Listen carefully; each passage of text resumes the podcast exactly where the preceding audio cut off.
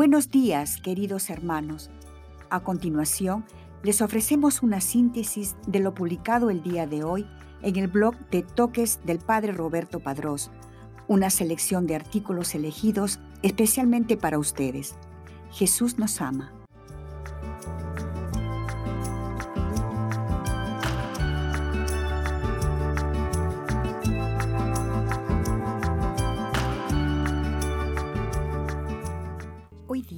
La iglesia conmemora a San Agustín. Memoria litúrgica, 28 de agosto. Obispo de Hipona y doctor de la iglesia. Martirologio romano. Memoria de San Agustín, obispo y doctor eximio de la iglesia, el cual, después de una adolescencia inquieta por cuestiones doctrinales y libres costumbres, se convirtió a la fe católica y fue bautizado por San Ambrosio de Milán. Vuelto a su patria, llevó con algunos amigos una vida ascética y entregada al estudio de las Sagradas Escrituras.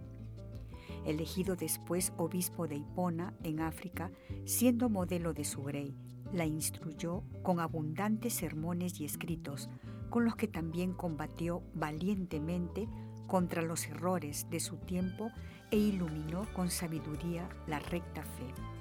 Murió en el 430. Etimológicamente, Agustín significa aquel que es venerado, es de origen latino. Fecha de canonización. Información no disponible. La antigüedad de los documentos y de las técnicas usadas para archivarlos, la acción del clima y en muchas ocasiones del mismo ser humano han impedido que tengamos esta concreta información el día de hoy. Si sabemos que fue canonizado antes de la creación de la Congregación para la Causa de los Santos y que su culto fue aprobado por el obispo de Roma, el Papa. Breve biografía. San Agustín es doctor de la Iglesia y el más grande de los padres de la Iglesia, escribió muchos libros de gran valor para la Iglesia y el mundo. Nació el 13 de noviembre del año 354 en el norte de África su madre fue Santa Mónica. Su padre era un hombre pagano de carácter violento. Santa Mónica había enseñado a su hijo a orar y lo había instruido en la fe. San Agustín cayó gravemente enfermo y pidió que le dieran el bautismo, pero luego se curó y no se llegó a bautizar. A los estudios se entregó apasionadamente, pero poco a poco se dejó arrastrar por una vida desordenada. A los 17 años se unió a una mujer y con ella tuvo un hijo, al que llamaron Adeodato. Estudió retórica y filosofía. Compartió la corriente del maniqueísmo, la cual sostiene que el espíritu es el principio de todo bien y la materia el principio de todo mal. Diez años después abandonó este pensamiento en Milán obtuvo la cátedra de retórica y fue muy bien recibido por San Ambrosio, el obispo de la ciudad. Agustín, al comenzar a escuchar sus sermones, cambió la opinión que tenía acerca de la iglesia, de la fe y de la imagen de Dios. Santa Mónica trataba de convertirle a través de la oración. Lo había seguido a Milán y quería que se casara con la madre de Adeodato, pero ella decidió regresar a África y dejar al niño con su padre. Agustín estaba convencido de que la verdad estaba en la iglesia, pero se resistía a convertirse.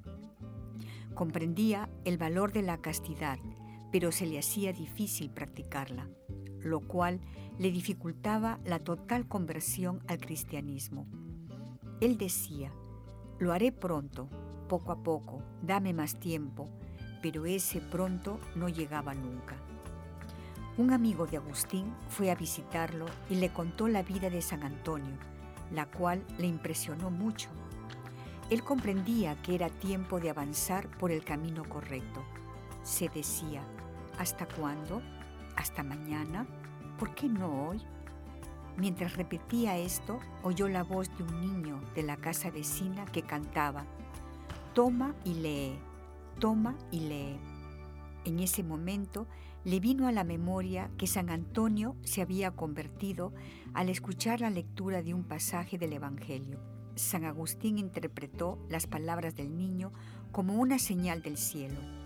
Dejó de llorar y se dirigió a donde estaba su amigo que tenía en sus manos el Evangelio. Decidieron convertirse y ambos fueron a contar a Santa Mónica lo sucedido, quien dio gracias a Dios. San Agustín tenía 33 años. Lo recibió junto con su amigo Alipio y con su hijo Adiodato. Decía a Dios, demasiado tarde, demasiado tarde empecé a amarte. Y también, me llamaste a gritos y acabaste por vencer mi sordera. Su hijo tenía 15 años cuando recibió el bautismo y murió un tiempo después. Él, por su parte, se hizo monje, buscando alcanzar el ideal de la perfección cristiana. Deseoso de ser útil a la Iglesia, regresó a África. Ahí vivió casi tres años sirviendo a Dios con el ayuno, la oración y las buenas obras. Instruía a sus prójimos con sus discursos y escritos. En el año 391 fue ordenado sacerdote y comenzó a predicar. Cinco años más tarde se le consagró obispo de Hipona. Organizó la casa en la que vivía con una serie de reglas convirtiéndola en un monasterio en el que solo se admitía en la orden a los que aceptaban vivir bajo la regla escrita por San Agustín. Esta regla estaba basada en la sencillez de vida. Fundó también una rama femenina. Fue muy caritativo, ayudó mucho a los pobres. Llegó a fundir los vasos sagrados para rescatar a los cautivos decía que había que vestir a los necesitados de cada parroquia. Durante los 34 años que fue obispo, defendió con celo y eficacia la fe católica contra las herejías.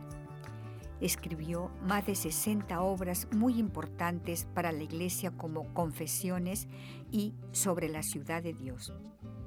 Los últimos años de la vida de San Agustín se vieron turbados por la guerra el norte de África atravesó momentos difíciles, ya que los vándalos la invadieron destruyéndolo todo a su paso.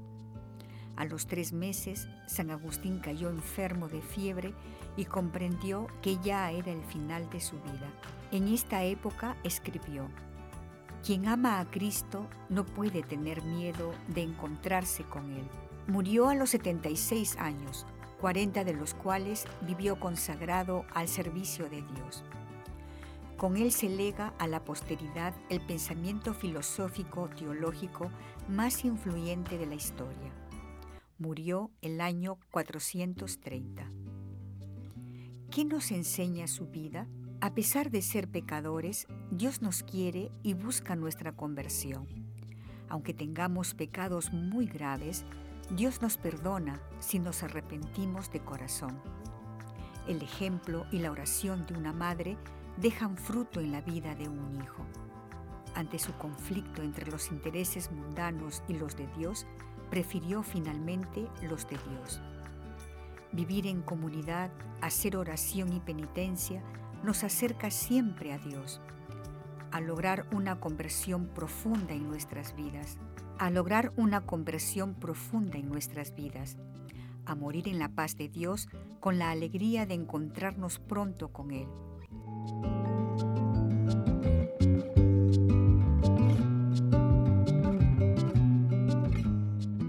A continuación, una breve meditación acerca del Evangelio del día.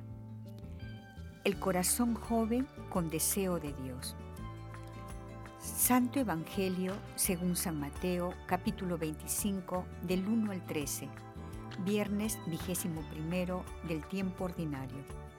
En el nombre del Padre, del Hijo y del Espíritu Santo.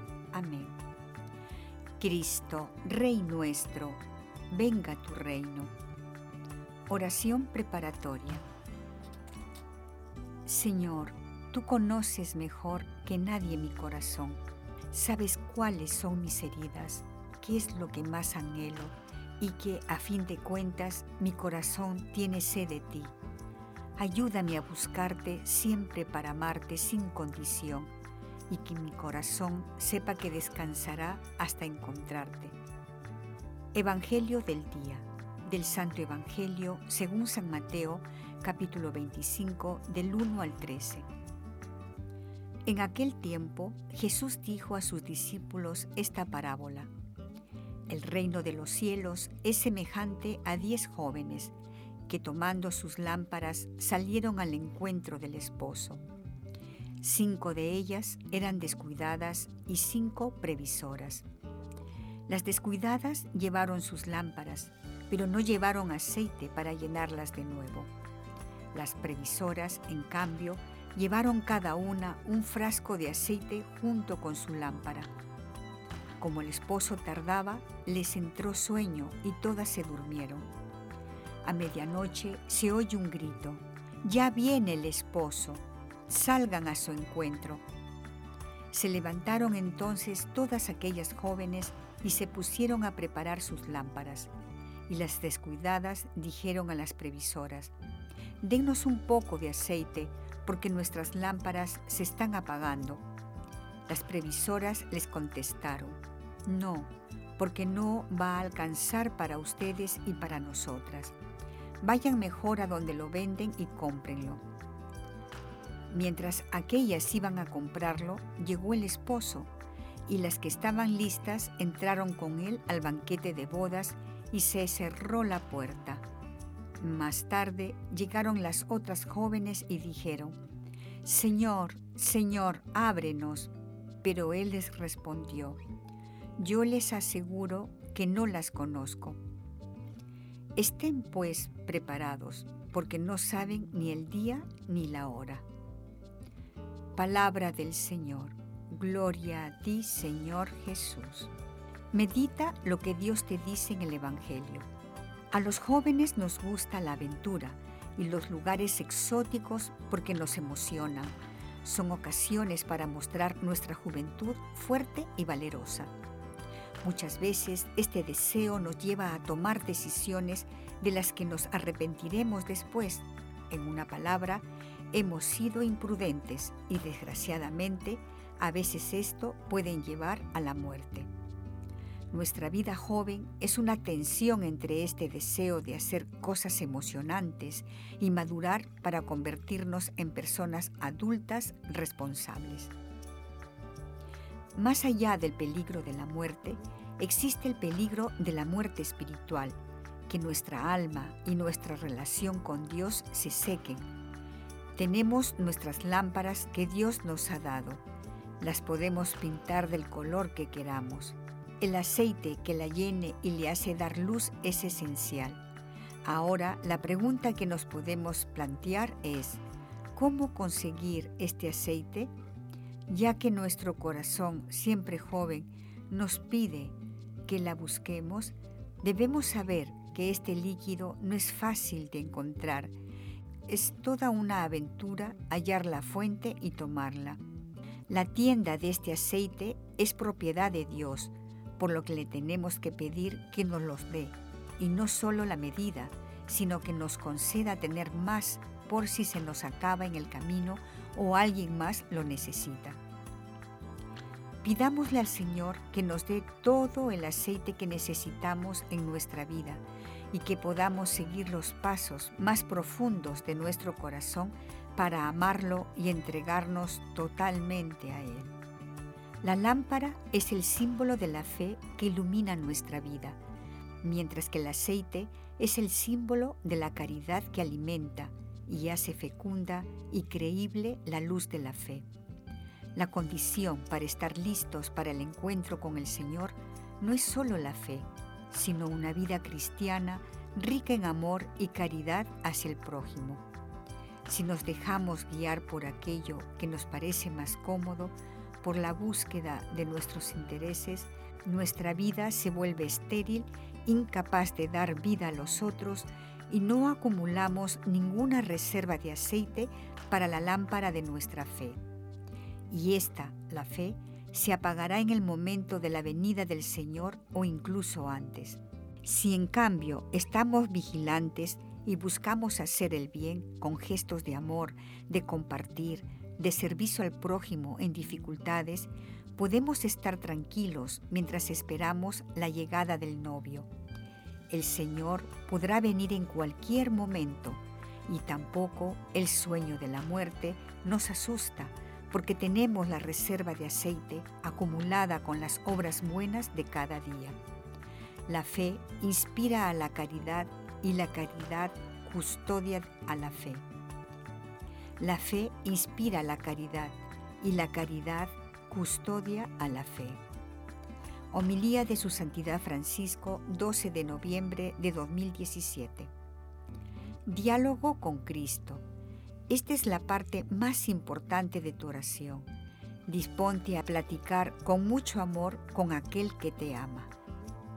Propósito. Proponte uno personal, el que más amor implique en respuesta al amado. O si crees que es lo que Dios te pide, vive lo que se te sugiere a continuación.